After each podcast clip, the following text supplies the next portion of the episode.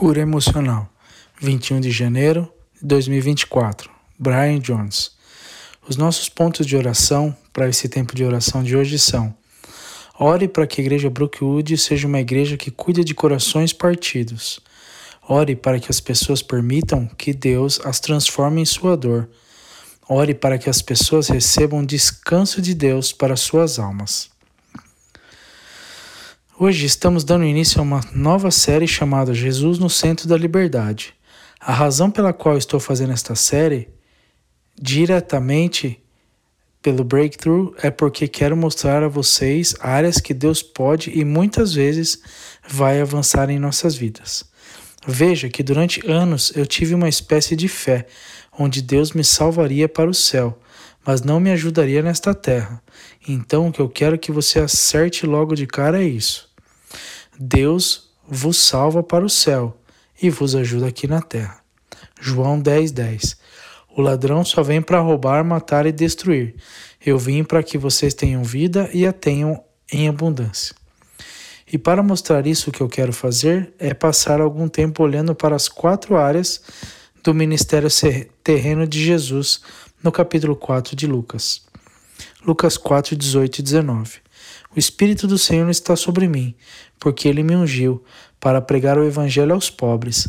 Ele enviou-me para curá-los de coração partido, para proclamar a liberdade aos cativos e a recuperação da visão aos cegos, para libertar os oprimidos, para proclamar o ano aceitável do Senhor. Lucas 4 acontece logo após Jesus ser batizado, então vai para o deserto por 40 dias. E você se lembra do que ele estava fazendo? Jejum. Posso apenas dizer-lhes, na semana passada, que eu tomei algumas gomas de melatonina para me ajudar a dormir. Enquanto as mastigava, pensei que nunca tinha provado gomas de melatonina tão deliciosas. Por favor, conte-nos sua, sua história da série de Breakthrough, enviando-as online em brookwoodchurch.org barra breakthrough ou digitalize o QR Code que está no seu programa. Além disso, você não precisa esperar até janeiro ou até o próximo janeiro para jejuar novamente. Deixe-me convidá-lo a escolher um dia. Pode ser um dia por semana ou uma vez por mês para praticar a disciplina espiritual do jejum. Não espere um ano. Logo depois que Jesus começa o seu ministério público, ele vai à sinagoga e lê a Escritura. E as Escrituras para aquele dia que aconteceu de ser Isaías 61, que acabamos de ler em Lucas 4. Coincidência? Acho que não. Ele leu isso porque revela o que Jesus está fazendo em seu ministério terreno, como ele nos ajuda nesta terra, como podemos experimentar o avanço. Há quatro coisas que este texto nos mostra que ele faz, e vamos passar quatro semanas olhando para elas a cura emocional, a escravidão, a cura física e a salvação. Hoje quero olhar para a cura emocional. Isso vem de Lucas 4,18, onde Jesus diz que está citando Isaías 61, 1 e 2. Lucas 4,18 Ele me enviou para curar os de coração partido.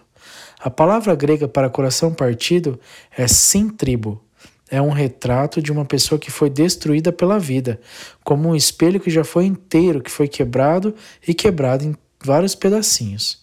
O que Jesus está dizendo aqui é que eu vim para curar aqueles que tiveram seu coração despedaçado e ferido. Todos nós já tivemos o coração partido em algum momento.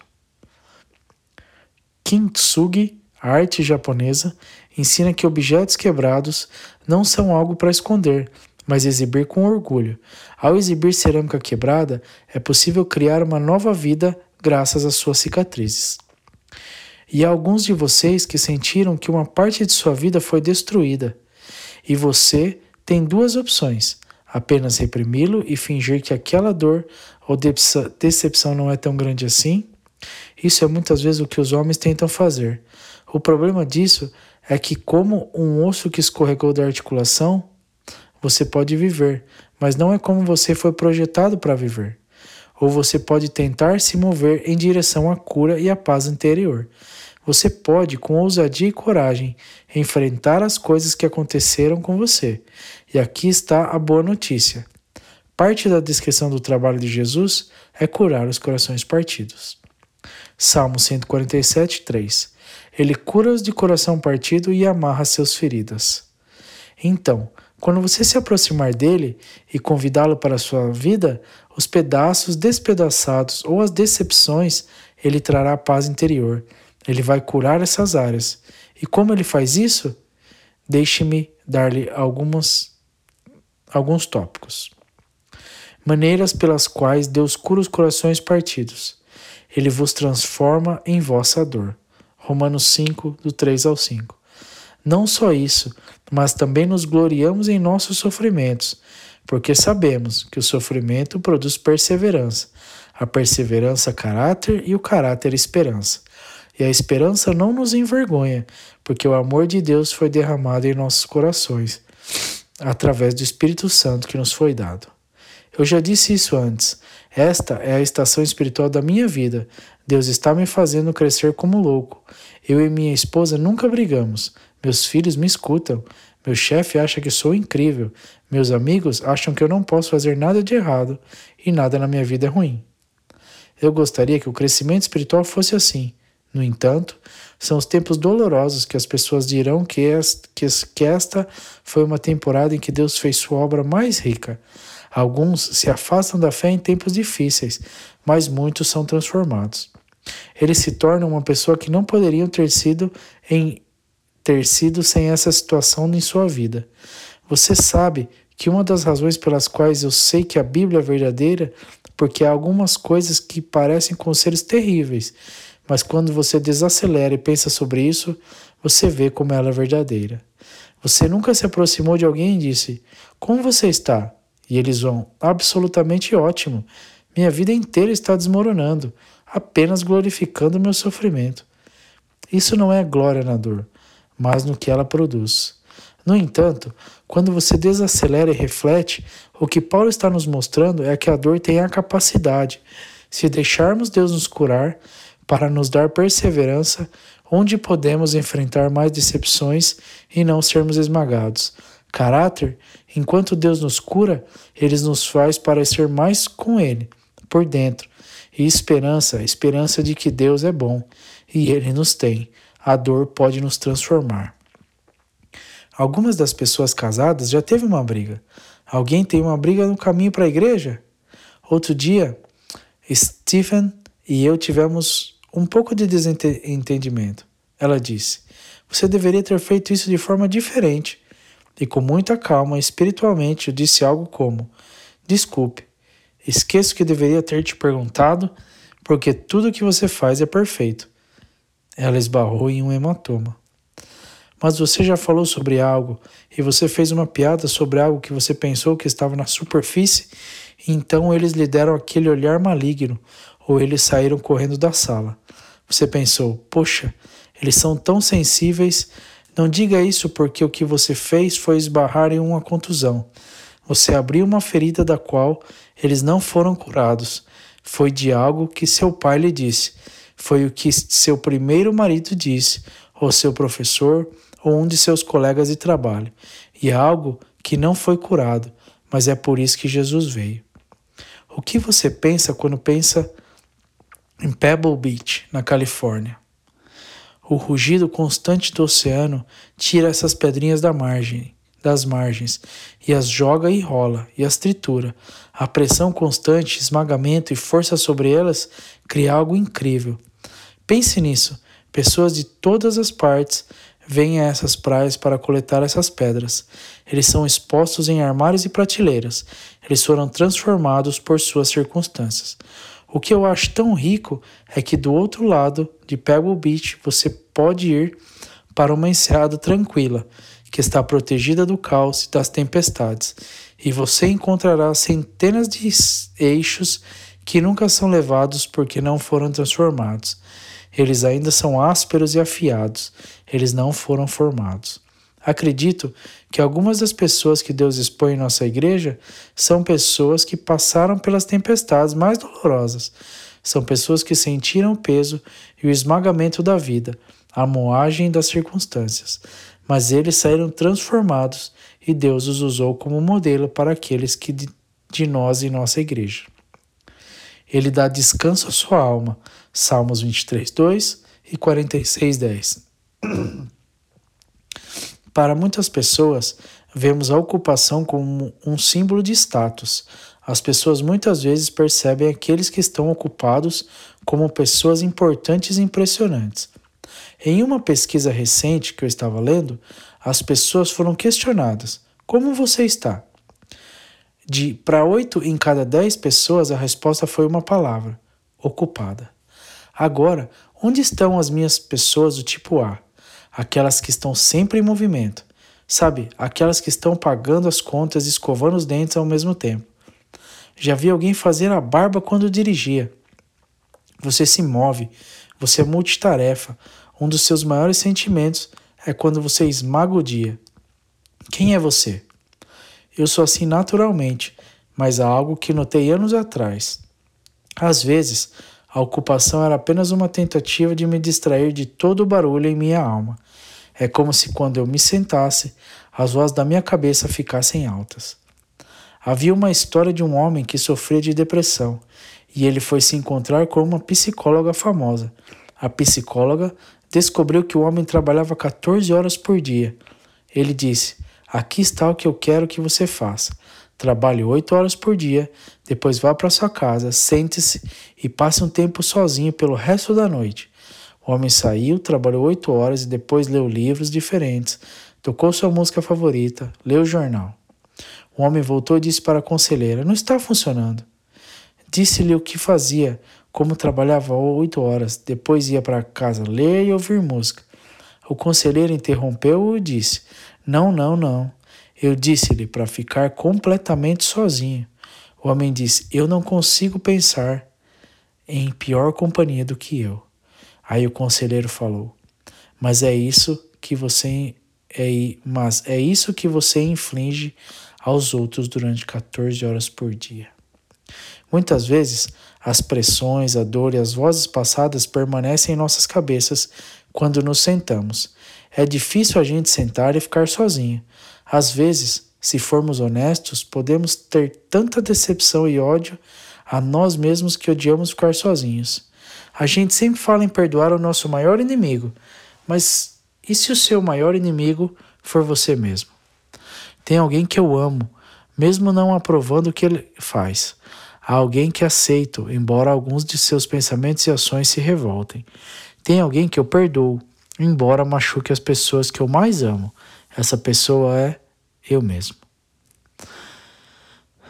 Mas é quando enfrentamos essas coisas e convidamos Deus para que Ele nos dê sua paz.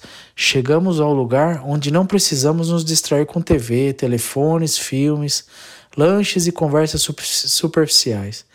Você pode aprender a se sentir relaxado e não nervoso, consciente, calmo, sem medo. Isso é possível. Salmos 46, 10, 10 diz: E ele diz: Aquieta-te e saiba que eu sou Deus.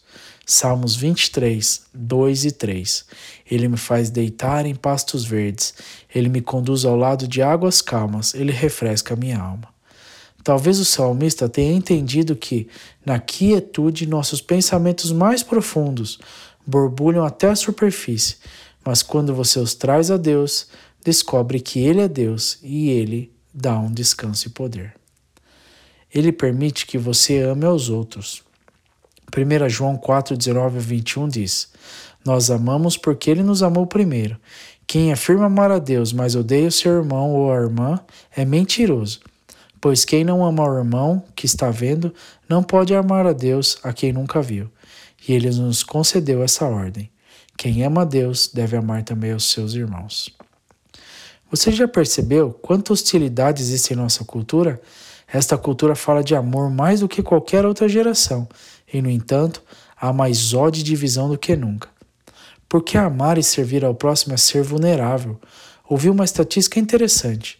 Você sabe qual o principal motivo pelo qual você decide se gosta de alguém? O principal motivo que você sabe o que você é é se você acha que eles gostam de você. Então, eu não sei se eu falei isso, mas eu gosto muito de vocês. Vocês são a minha igreja favorita. Não queremos ser vulneráveis. Não queremos agir muito interessados no trabalho ou na pessoa até que saibamos como ela se sente. Essa cultura fala muito de amor, mas no momento em que as pessoas não concordam ou há um problema, você vê muito amor dos outros, não? Porque amar é arriscar e ser vulnerável, e odiamos ser vulneráveis. Nós odiamos isso, e a maioria das pessoas tem um coração que é incapaz de amar os outros verdadeiramente, porque seu coração está frio, porque você tenta protegê-lo. Amar é ser vulnerável. Ame qualquer coisa e seu coração será torcido e possivelmente quebrado. Se você quiser ter certeza de mantê-lo intacto, você deve dá-lo a ninguém, nem mesmo a um animal. Envolva-o cuidadosamente com hobbies e pequenos luxos. Evite todos os emaranhamentos. Tranque-o seguro no caixão ou caixão do seu egoísmo. Mas naquele caixão, seguro, escuro, imóvel, sem ar, vai mudar. Ela não será quebrada, torna-se a inquebrável, impenetrável, irremediável. Amar é ser vulnerável. Pense nisso. Jesus escolheu um discípulo que o traiu. Este é apenas o meu pensamento, mas parte da razão pela qual me pergunto se ele fez isso foi para modelar um amor que se arrisca e se colocar lá fora. O amor está ferido e errado, mas continua aparecendo. Feridas, crostas e cicatrizes. Feridas, normalmente, isso é algo novo ou que temos evitado constantemente, ainda é doloroso, então tentamos medicá-lo com ocupação, pornografia, compras, hobbies, bebida, educação, religião, você nomeia. Se você tem alguns desses sintomas, Deus pode estar lhe mostrando que há uma dor que Ele quer curar. As crostas às vezes demoram um pouco e é um processo, mas você pode reabrir a ferida ou uma pessoa pode te mandar um em espiral. Deus muitas vezes está mostrando que há algo mais que Ele quer fazer na situação para trazer uma cura maior. Cicatrizes. O objetivo é permitir que as coisas se tornem cicatrizes, onde somos marcados pelo evento ou coisas em nossa vida. Mas isso não nos machuca como aconteceu, foi curado. A única maneira de curar é convidar Jesus para entrar em seu coração. Kintsugi, você ainda pode ver a marca ou cicatrizes, mas é inteiro, não está despedaçado. Deus quer torná-lo emocionalmente inteiro. Vai ter algumas coisas que você vai precisar resolver e algumas coisas que você vai precisar para processá-lo e trazer outros para dentro dela. Mas Jesus quer torná-lo inteiro. Ele quer trazer liberdade para aquele, aquela área hoje. Peça ao Espírito Santo que traga as lembranças e trazê-los para o lugar da cura, trazê-los à mente. Não nos permita conjurá-los, apenas trazê-los à nossa atenção. Isaías 61, do 1 ao 3. O Espírito do Senhor Deus está sobre mim, porque o Senhor me ungiu para pregar boas novas aos pobres. Ele enviou-me para curar os de coração partido, para proclamar a liberdade aos cativos e a abertura da prisão para os que estão presos, proclamar o ano aceitável do Senhor e o dia da vingança do nosso Deus, para confrontar todos os que choram, para consolar os que choram em Sião, para dar-lhes beleza para, os, para as cinzas o óleo da alegria para o luto, a veste de louvor para o espírito de peso, para que sejam chamados árvores de justiça, para que sejam glorificados.